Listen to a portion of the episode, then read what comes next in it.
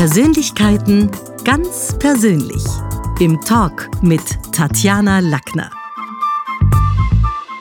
Im heutigen Talk mit Tatjana geht journalistisch zu. Wir freuen uns auf die frisch gebackene Robert Hochner Preisträgerin Alexandra Wachter. Hallo. Ja, sag mal, liebe Alexandra, bitte stell dich doch unseren Hörerinnen und Hörern mal kurz selber vor. Mhm, also mein Name ist Alexandra Maritza Wachter. Ich bin Journalistin und Moderatorin bei Puls 4 und Puls 24 und außerdem auch Vorsitzende des Frauennetzwerks Medien. Ja, aber da gehen wir jetzt gleich rein in dieses Frauennetzwerk. Also wie du sagst, du bist Vorsitzende des Frauennetzwerks Medien. Wie vielen Anfeindungen bist du als Frau im Netz oder auch hinter den Kulissen als Journalistin tatsächlich ausgesetzt? Kennst du sowas oder kennst du es nur aus dem bekannten Journalistinnenkreis? Ja, also ich kenne das natürlich selbst auch. Ich glaube, ich bin ganz gut darin, solche Dinge auszublenden, äh, muss man sagen, weil ich ja, Dinge dann lösche und mir denke, okay, egal. Also in dem Moment trifft es mir, also jetzt, wenn ich überlege, was war so das letzte Mal, dass ich quasi angefeindet wurde.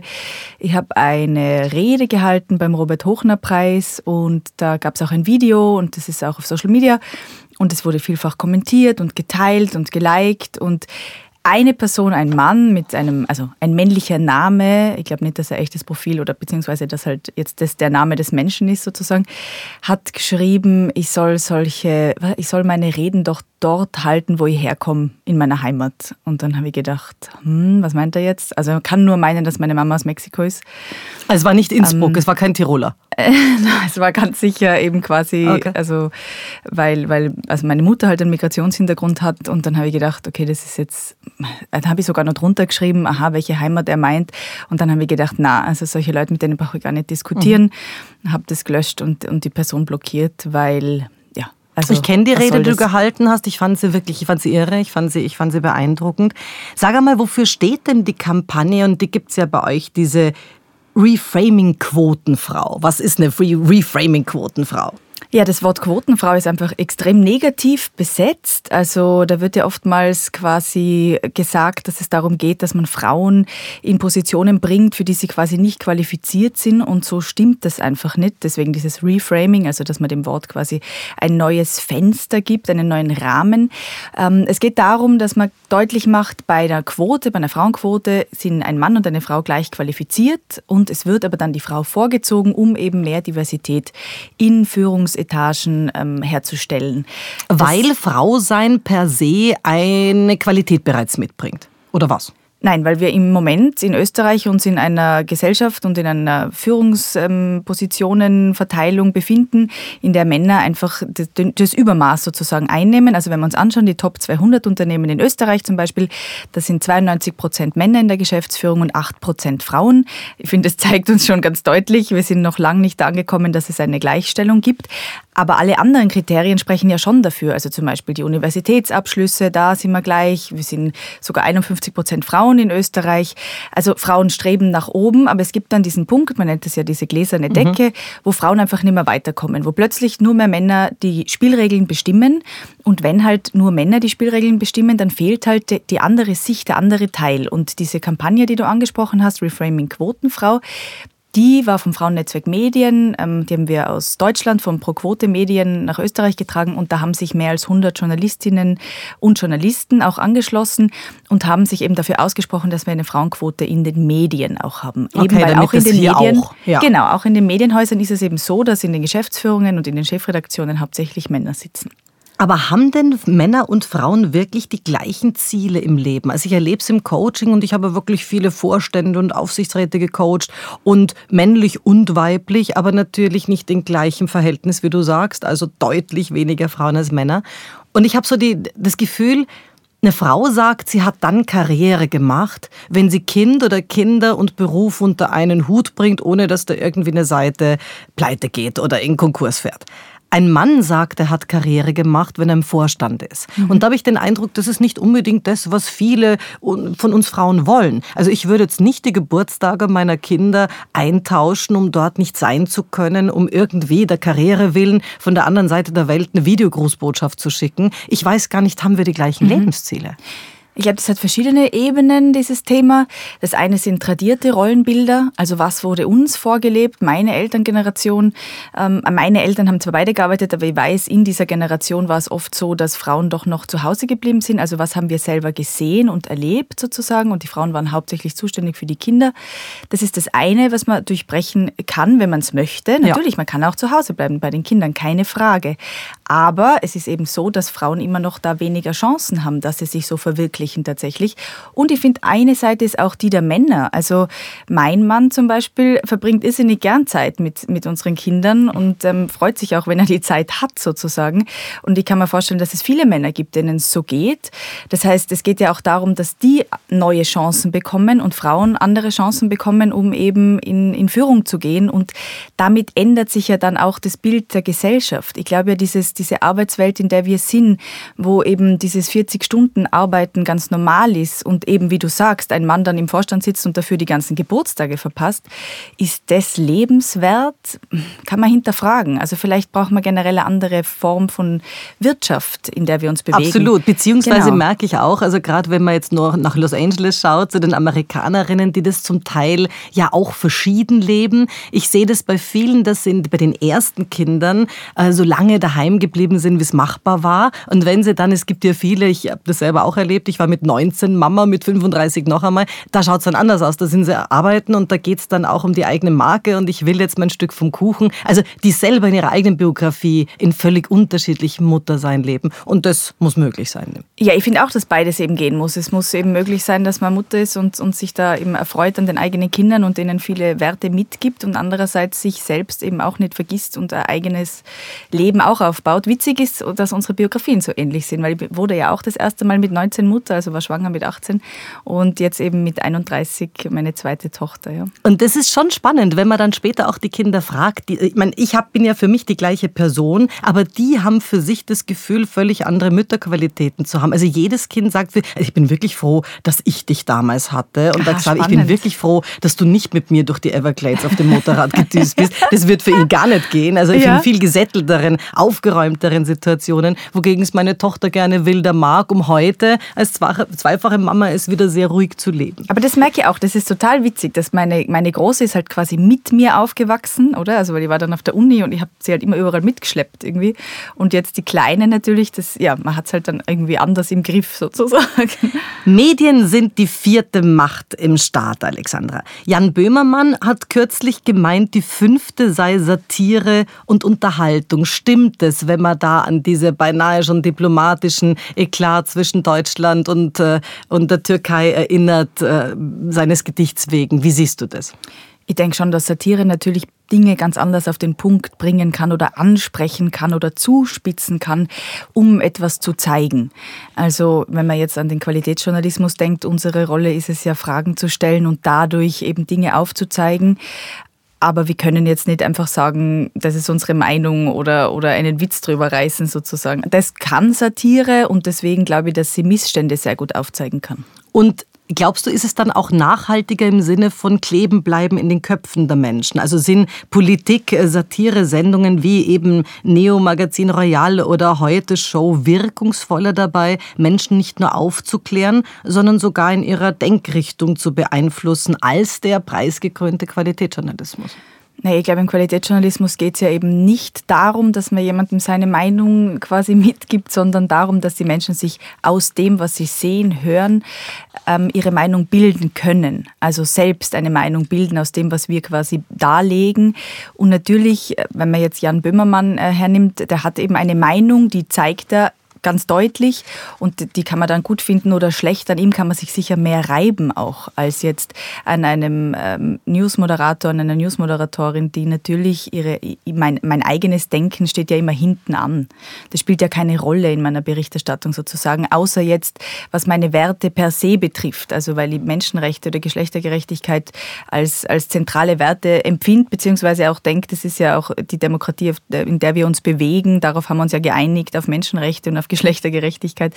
Aber ansonsten spielt jetzt meine Meinung zu einem Politiker, einer Politikerin sozusagen eigentlich Aber es gibt diese Journalisten Rolle. in Österreich natürlich auch, die dann ja. twittern und wo man sieht, aha, das ist jetzt zum Beispiel in der Zeit im Bild 2 los und das äh, wird jetzt nochmal persön oder personalisierter oder die eigene Meinung. Ist das was, was sich ausgeht? Ist das was, was machbar ist, was sogar mehr Politiker oder mehr, mehr Journalisten sollen? Mhm. Oder ist das was, wo du sagst, na ja, also ich würde es nicht? Ja, also im Printjournalismus sind wir das ja gewöhnt, dass jemand einen Kommentar verfasst und damit eine Meinung zeigt, aber eben in einem vorgegebenen, in einem vorgegebenen Rahmen. Ne? Da weiß man, aha, das ist jetzt die Meinung dieser Person. Das sind wir im Fernsehen einfach gar nicht gewöhnt, finde ich. Also in Deutschland gibt es ja in der Tagesschau einen Kommentar zum mhm. Beispiel. Ich finde es auch gut. Also da in dem Rahmen, finde ich, ist es auch möglich gut durchargumentiert. Ich finde, man kann ja zu etwas eine Position beziehen, aber dann eben sagen, warum habe ich diese Position und auch durchaus, finde ich, akzeptieren, dass es eben auch andere Meinungen dazu gibt. Das ist ja möglich, meiner Meinung nach.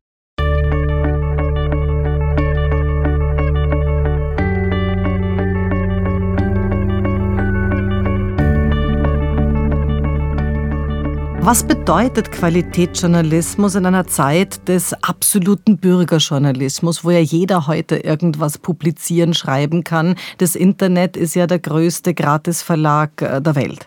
Mhm. Ja, also Qualitätsjournalismus ordnet sich gewissen Kriterien unter, wie etwa zum Beispiel sprachlicher Sorgfalt oder auch Menschenrechten, dass wir uns eben immer überlegen, wie sagt man etwas, also was ist jetzt das richtige Wort zum Beispiel, um etwas zu benennen. Andererseits, ich kann mich erinnern, als, Euro, äh, als Österreich den europäischen Ratsvorsitz hatte, war ähm, dieser Claim Österreichs oder eben für diesen Ratsvorsitz war ein Europa, das schützt. Das haben sie ausgerufen und am selben Tag oder am Tag davor sind wieder hunderte Menschen verstorben, die eben ertrunken sind vor unseren Grenzen. Und da muss man sich die Frage stellen, wen schützt Europa? Europa zum Beispiel. Also um eben einzuordnen, was bedeuten gewisse Dinge, ist die Frage, welchen Blickwinkel nimmt man ein? Nimmt man Menschenrechte mit, also quasi mit in die Berichterstattung?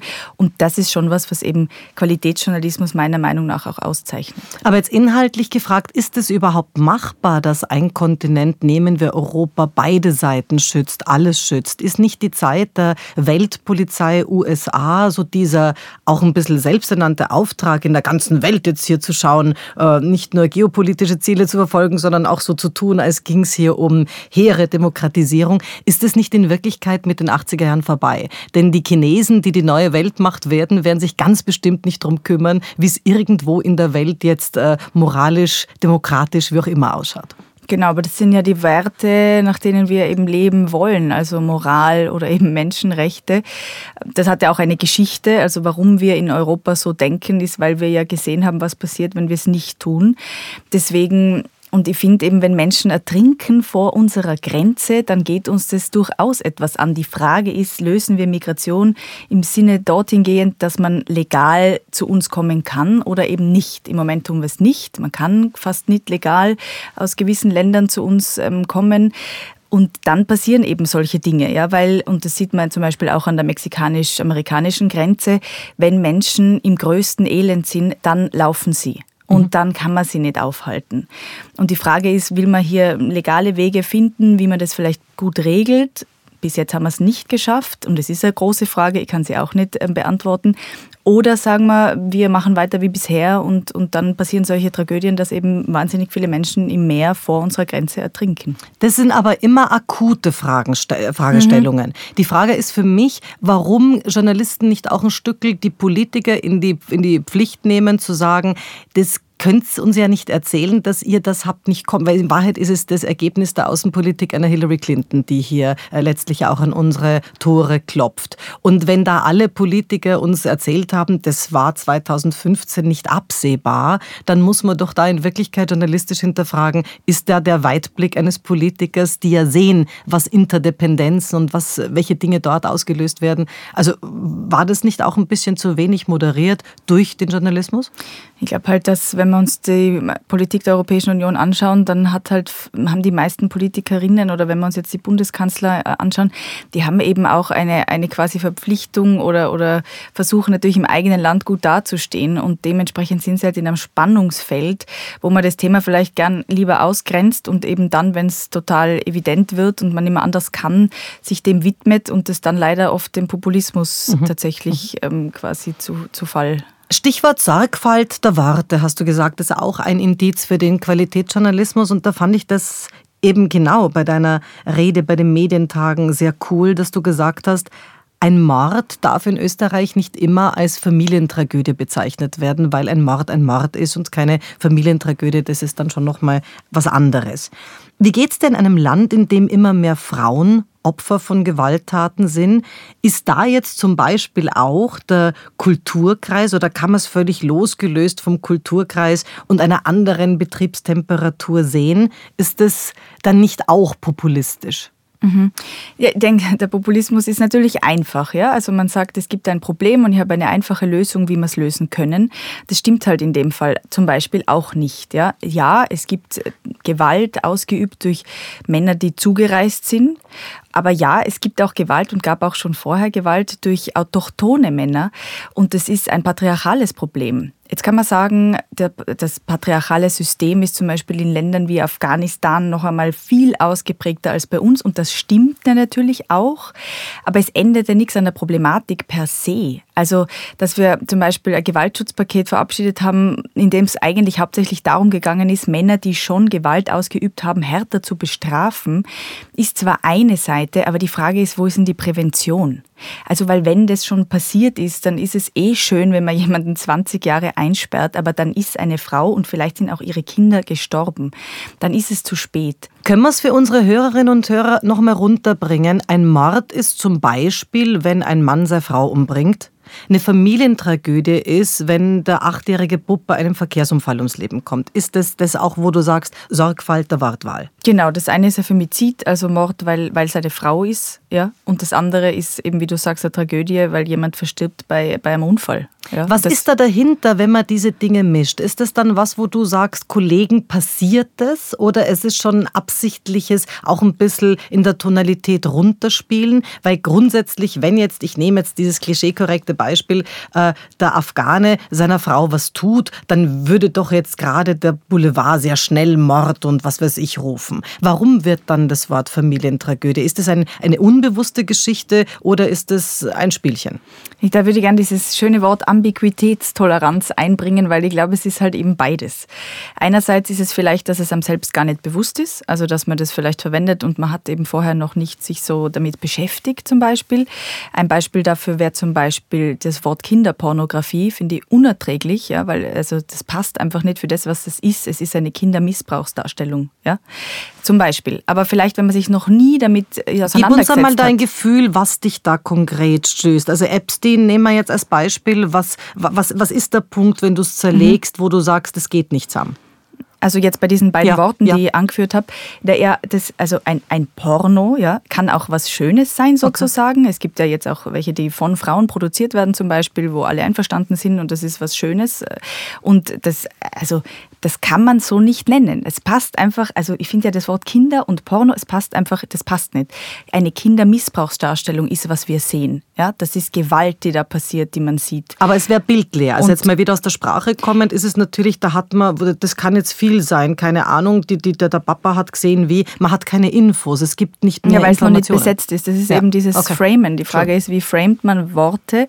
Und das ist halt, das kennt man noch nicht. Ja. Aber wenn man jetzt mit Menschen spricht, die sich damit beschäftigen, die eben da in der Präventionsarbeit sind oder eben in der Opferarbeit. Es ist ersetzbar, sagen die. Dann, ja, ja. dann sagen die, man könnte es natürlich anders benennen. Ein anderes Beispiel ist zum Beispiel Suizid. Das äh, jüngst hat mir das ähm, der Gollimar Boe ja, zum Beispiel erklärt. Der war bei mir im Interview und ja, hat es uns erklärt. Genau. genau, und da hat er auch gesagt, eben das Wort Selbstmord findet er geht gar nicht. Und das habe ich mir zum Beispiel vorher auch noch nicht überlegt. Also war für und mich Freitod auch neu. stimmt eben auch nicht, sondern es ist ein Suizid. Ja. Genau, aber die Frage ist eben, wie sehr ist man konfrontiert mit solchen Dingen? Das ist das eine und das andere ist, wie, wie du sagst, vielleicht im Boulevard, dass man eben auch Dinge absichtlich ich irgendwie benennen möchte. Ja, aber das kann jetzt natürlich nicht jemandem in die Schuhe schieben. Ja, das ist nur aber bei diesen, bei diesen Wortgeschichten, wo ich super finde, dass ja Sprache sich auch entwickelt und wir heute spüren, dass manche Dinge nicht mehr gehen und äh, da schreien natürlich sofort die anderen Sprachpolizei und Gebitte mhm. und der muss jetzt doch jetzt nicht als Mohren Apotheke oder Thomas Mohr bei in deinem Sender muss jetzt auch nicht umtaufen. Meinl hat sein Logo geändert. Also ist, sind es so Dinge, da sind wir ja bei, bei Cancel Culture und mhm. Political Correctness. Siehst du da nicht mittlerweile auch die Gefahr einer Tugendtyrannei, hätte man es bei Goethe genannt? Mhm. Also was jetzt die Sprache betrifft, denke ich mir halt einerseits, ich spreche heute auch anders als mit 16.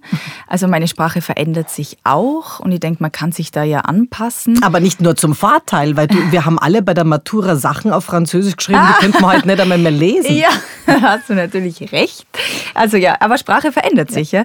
Das ist das eine. Und das andere ist halt, ich glaube, also jetzt, was uns Journalistinnen und Journalisten betrifft, muss uns halt bewusst sein, die Worte, die wir verwenden, prägen halt das Bild der Gesellschaft. Wie wir schreiben, wie wir Dinge benennen, ähm, prägt, wie die Menschen denken. Also wir haben einfach eine, eine wirkliche Verantwortung und die gilt es wahrzunehmen, meiner Meinung nach. Und da sind wir bei Wort, Wert und Wahrheit. Die Wahrheit per se, die gibt es nicht, das ist klar, aber du sagst, jeder Journalist transportiert ja auch nur Teile der eigenen Wirklichkeit. Wie geht es dir in diesem Spannungsfeld von Wahrheit, Wirklichkeit, Wahrhaftigkeit? Gerechtigkeit. Gibt es da auch Beispiele, die du uns sagen kannst, wo du an die Grenzen gehst und sagst, da habe ich die Schere im Kopf, kann ich doch nicht schreiben oder kann ich doch nicht so machen?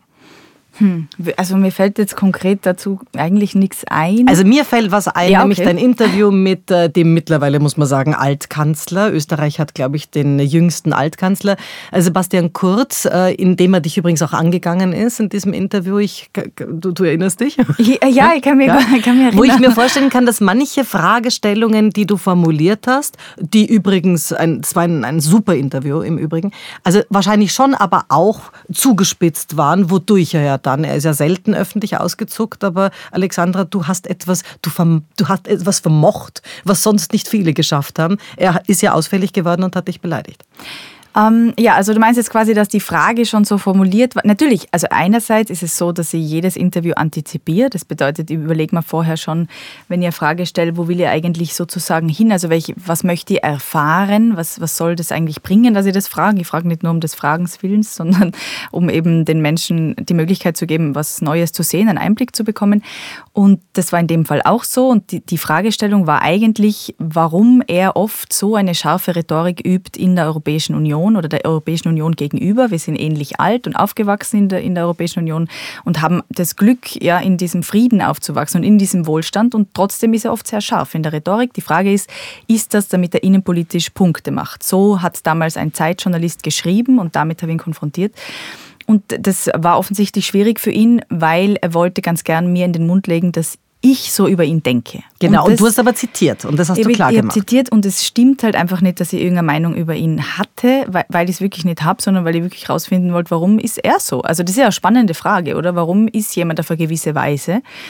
Und, äh, genau. und was hat er gesagt? Er hat dann reagiert mit sehr schnell und sehr, sehr harsch mit, na, Sie haben ja selber einen Kopf. Oder ja, er wollte so. eben, weil ich eben immer wieder gesagt habe, naja, ich zitiere ja nur. Und dann hat er irgendwann gesagt, ja, aber Sie haben ja wohl ein eigenes Hirn, was ich genau natürlich so. habe. Aber es geht ja nicht darum, was ich über ihn denke, sondern lediglich darum, warum seine Haltung auf eine gewisse Weise ist. Und das ist halt ein, ein rhetorisches Stilmittel, das er verwendet hat, die, die Sache umzudrehen. Mhm. Ja. Mhm.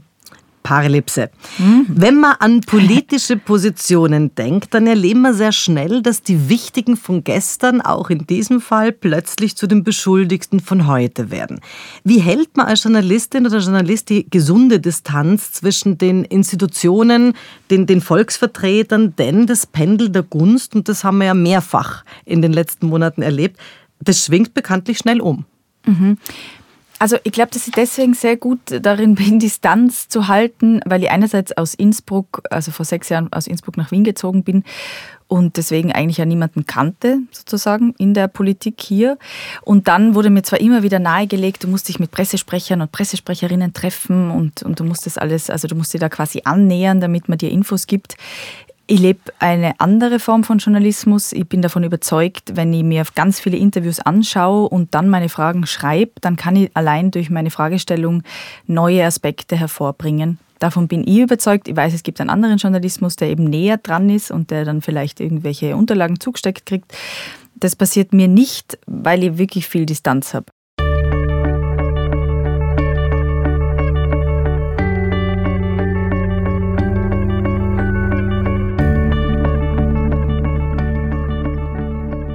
Jetzt sag einmal trotzdem, inwiefern kannst du als Journalistin garantieren, dass du nicht nur die eigene Infoblase bespülst, sondern eben auch jene Menschen erreichst, die sich üblicherweise nicht für Politik und Zusammenhänge interessieren? Weil das ist ja in Wahrheit die größte Wähler, Wählergruppe, die wir haben, die Nichtwähler, die auch vor der Glotze sitzen und sagen, mir ist wurscht. Ich glaube, man kann nur versuchen, dass man halt im eigenen Umfeld auch den Leuten zuhört. Also ich habe durchaus Freunde das ist eigentlich, sind drei Männer, die sich wenig für Politik interessieren. Also einer geht zum Beispiel auch gar nicht wählen, wenn in Innsbruck gewählt wird, weil er sagt, was bringt das?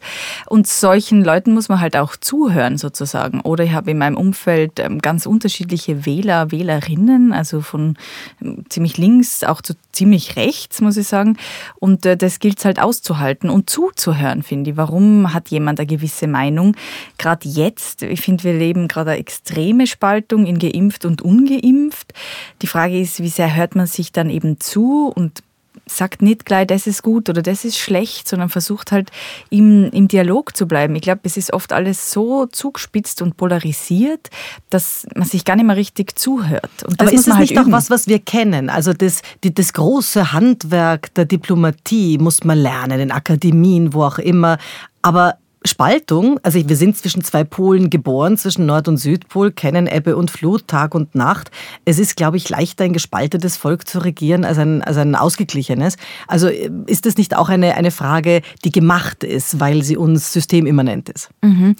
Ich weiß nicht, glaubst du wirklich, dass ein gespaltenes Volk einfacher ist? Also ich glaube Ja, aber du hast zwei Grundemotionen, die bedient werden, nämlich dafür und dagegen. Das haben wir bei der Migration, das haben wir bei Pegida, Non-Pegida, bei der Impfung, bei, bei Klimalüge oder nicht. Also der Begriff des Denialismus kommt mhm. da auf. Denialismus, die Wissenschaftslüge. Und da ist es natürlich leichter, wenn ich mich nur um zwei, in einer so komplexen und pluralistischen Welt, wahrscheinlich nur um zwei Grundemotionen kümmern muss, nämlich ja oder nein.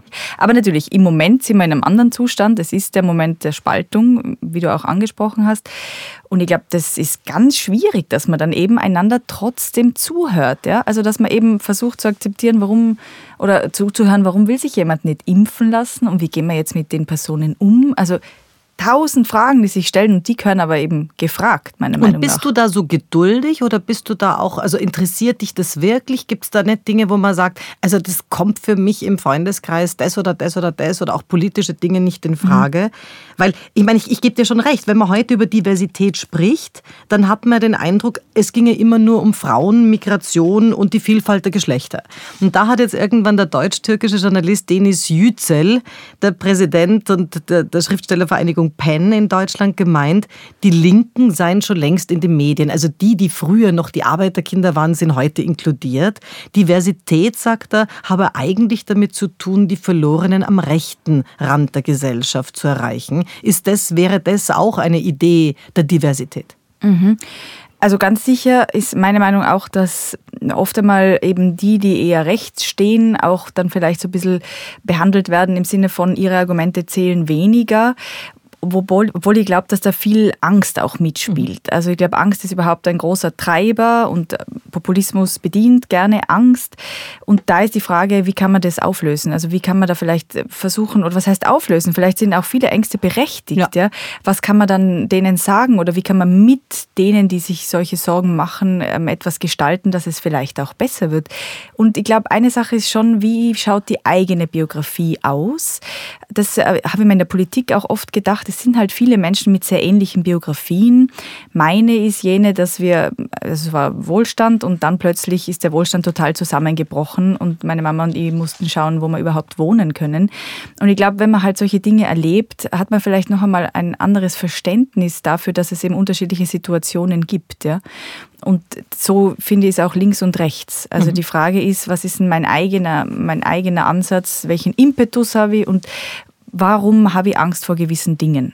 Jetzt haben wir beide eine transkontinentale Ethnie, die uns verbindet. Also auch bei mir ist so, meine Mutter ist Münchnerin, mein Vater ist Südamerikaner, der ist Professor in, in Santa Cruz. Und da ist jetzt die Frage, ich meine, du weißt als halbe Mexikanerin, dass man, dass das einst linke Europa in Süd- und Mittelamerika, also in der Welt, schon auch mitunter belächelt wird. Also ich weiß, dass mein, der Blick meines Vaters auf Europa ein völlig anderer ist, als Europa auf sich selber hat. Und da, da, ist jetzt die Frage, wenn man das ein bisschen größer sich anschaut, ist das nicht auch ein Problem, das Europa an sich hat, dass es sich so sehr verheddert in Dingen und so wenig auch über den Tellerrand schaut? Wie meinst du, warum belächelt er Europa? Äh, naja, weil schon so ist, dass man sagt, dass es hier auf der einen Seite gibt so die, die moralisch äh, sind und wir müssen Gutes tun und wahnsinnig für reden bis um vier in der Früh. Mhm. Und in Wirklichkeit wären es zum Beispiel in Bolivien genau die Linken, die Rechte groß gemacht haben, genau die Linken, die tragische Dinge, also mit dem Geld der Holländer als Beispiel, der Linken, ist in Bolivien ganz viel Schindluder getrieben worden, mhm. wo dann alle sagen, oh, Evo Morales war ein toller Präsident, weil er eben der Erste war aus der, naja, natürlich ist es nicht so wie man dann auch im Nachhinein merkt. Also ich glaube, der Blick Europas auf sich selber ist ein anderer als von außen und der Blick von Europa auf die Welt ist eine völlig andere, andere Klamotte. Also du meinst dieses sehr moralische Dasein sozusagen? Dieses sehr moralische, sehr linke, sehr und so weiter, wo man dann auch sagen muss, sind es nicht zum Teil auch die Linken, die sehr oft die Rechten groß gemacht haben, weil wenn ich so übermoralisch bin, äh, zum Beispiel auch im Sinne von hier Cancel Culture, dann bediene ich die rechten Dinge am rechten Rand, die sich dann leichter mhm. abspalten können können. Wegen einem Nichtwähler geht niemand auf die Straße. Und man sagt, na gut, ich bin denkfauler Wurscht. Aber Pegida, da formt sich Non-Pegida, das eine und das andere, dann sind die Pole wieder stark da. Ja, die Frage ist, wie stärkt man die Mitte, oder? Mhm. Insgesamt, immer. Also wie kann man schauen, dass äh, mehr Menschen in die Mitte reinrutschen, wo es dann vielleicht eigentlich darum geht, wie kann es uns allen insgesamt ein bisschen besser mhm. gehen.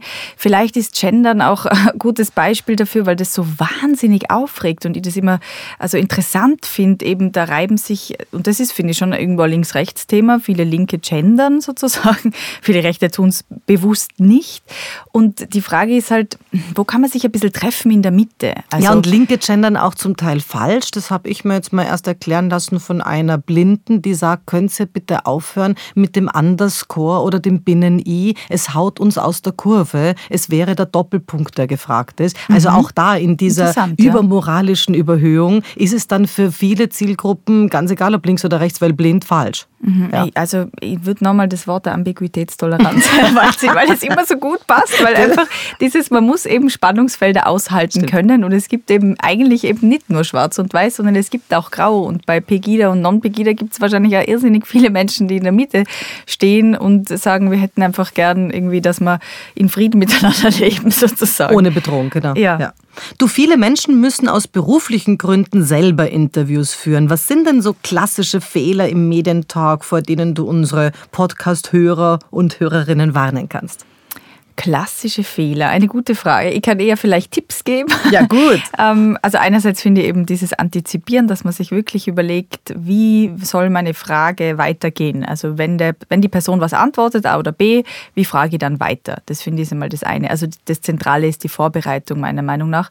Und dann, dass man so gut vorbereitet ist, dass man auch zuhören kann. Also dass man eben nicht nur seine Fragen abarbeitet, sondern mitkriegt, was sagt denn das gegenüber, die, der. Ähm, und ja, wie reagiere ich jetzt drauf? Bleibe ich dann bei meinen Fragen oder vielleicht komme ich doch ein bisschen noch woanders hin und komme dann zurück zu meinen Fragen? Das finde ich eigentlich ganz zentral und das spürt man auch, wenn man zuhört dass man sie nicht irgendwo verliert, sondern schon sagt, okay, wir haben aber auch ein, ein Thema, ein also dass man wieder zurückkommt. Eine Agenda. Ja, Genau. Wenn du jetzt an Sommergespräche denkst oder an so politische äh, TV-Interviews generell, also zwei Menschen, die scheinbar persönlich aneinander interessiert sind, sitzen einander gegenüber, der eine hat sich darauf vorbereitet, den anderen inhaltlich auch ein bisschen aufs Glatteis zu führen und bekommt Geld dafür. Also der, der Journalist, du jetzt. Der andere hingegen hat trainiert, zum Beispiel bei mir, erwartbare Fragen abzuwehren und kommt nur dazu sehr und natürlich der Reputation wegen. Und die Kamera, die in Wahrheit die, die Hauptdarstellerin ist, ist aber scheinbar im Hintergrund anwesend und wird dabei aber zur wichtigsten Protagonistin, denn ohne die Kamera wären wahrscheinlich beide Gesprächspartner nicht eingetroffen. Ist es nicht auch irre pervers? Hm, was, dass es so ein Setting gibt? Dass es so ein Setting ist, wo jeder andere Dinge verfolgt aus anderen Eitelkeiten und man dann aber so tut, als wäre man unglaublich daran interessiert, äh, was der andere hier sagt, während ganz andere Eventualitäten natürlich dann noch mitspielen. Oh, spannende Fragestellung. Schwierig. Also meiner Meinung nach kommt der, die Journalistin, deswegen, weil sie eben ähm, eigentlich herausfinden möchte, wie jemand denkt, damit die zu Hause sich ein Bild machen können. Beispiel, ich bin im Moment in Karenz und ich hätte eine Million Fragen an alle möglichen Politikerinnen und Politiker im Moment. Aber ich bin eben in Karenz. Und da fällt mir jetzt umso mehr auf, wir haben ein Privileg, weil wir können eben Fragen stellen in unserem Beruf. Und auf der anderen Seite ist eben die Person, die Politik macht und die möchte ja im Idealfall gestalten, wie auch immer eben ihr Bild der idealen Gesellschaft aussieht, aber in diese Richtung gestaltet die Person und deswegen ähm, quasi sollte sie eigentlich ihre Ideen darlegen und wenn eben was falsch läuft, dann sagen vielleicht, es läuft falsch. Aber ist es nicht auch naiv? In Wahrheit ist doch Politik eine Frage von Mehrheiten finden, von Lobbying-Mehrheiten mhm. und der Für Politik, eigene Ideen. Für, ja, bestimmt für eigene oder eben apparatschik-mäßig. Wir haben ja Großparteien sein, auch für die, die einem jetzt gerade auferlegt werden, eine Runde. Und auf der anderen Seite wird der Interviewer natürlich äh, beurteilt im Verhältnis von Striebel versus Pötzelsberger, äh, Hans Bürger versus irgendwie bei euch im Sender genauso. Also es geht doch nur scheinbar um die inhaltliche Diskussion, denn die, die an dem Abend vor der Glotze sitzen und wirkliche Politikverweigerer sind, also die schalten gewiss weiter. Also die, die, die betrifft es wahrscheinlich selten. Da finde ich zum Beispiel, muss man sich überlegen, welche Kanäle Seele bespielt man. Ja, voll. Du hast zur Schule des Sprechens auch einen persönlichen Bezug. Wie wichtig sind gute Sprache und stimmliche Fitness auch heute noch bei deinen TV-Auftritten? Und aus der Babypause kommend geht es ja dann weiter. ja, das ist natürlich zentral. Also ich hab, ähm, bin ja aus Innsbruck, wie gesagt, das heißt, mein Dialekt war viel, viel stärker. Und jetzt ist er, also jetzt gerade ist er zum Beispiel auch da, im Fernsehen ist er ja fast weg sozusagen. Ja. Also ich kann so herumswitchen. umso emotionaler ich werde, umso mehr Dialekt kommt zurück. Das ist interessant.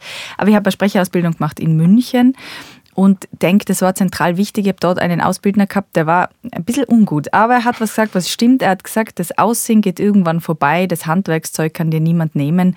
Und so sehe ich halt den Journalismus. Also als Redakteurin werde ich immer arbeiten können. Beiträge gestalten ist etwas, da weiß ich genau, wie was geht und das ist etwas, was ich fix beherrsche. Moderieren und vor der Kamera sein hat halt viel damit zu tun, ob der Senderchef, die Senderchefin das auch möchte, dass man das macht. Das ist vielleicht ein Job mit Ablaufdatum und deswegen glaube ich, es ist ganz wichtig, dass man sein Handwerkszeug schult. Und, und du bist ja da auch bleibt. immer, immer weiter dabei, also am Lernen und so weiter. Genau. Unsere Wege haben sich ja letztlich auch in einer Uni-Vorlesung äh, gekreuzt jetzt, ja. wo du also auch weiter wieder machst und so, wo ich, wo ich mir denke, also das ist schon was, das hört nicht auf. Das ja, genau, weil ich da diesen Master eben mache in Krems und weil ich eben wirklich glaube, dass einem Ausbildungen halt niemand nehmen kann. Ja? Also vieles kann man nicht vorhersehen oder planen, aber was man halt selbst in der Tasche hat an Ausbildungen, an Handwerkszeug, das ist fix. Ja? ja. Das bleibt. Es war so schön, dass du heute da warst, danke. Alexandra. Vielen Dank. Dankeschön. Das war's für heute. Besuchen Sie mich doch in der Schule des Sprechens in Wien auf Facebook, LinkedIn, Instagram, YouTube und auf Clubhouse oder auf sprechen.com.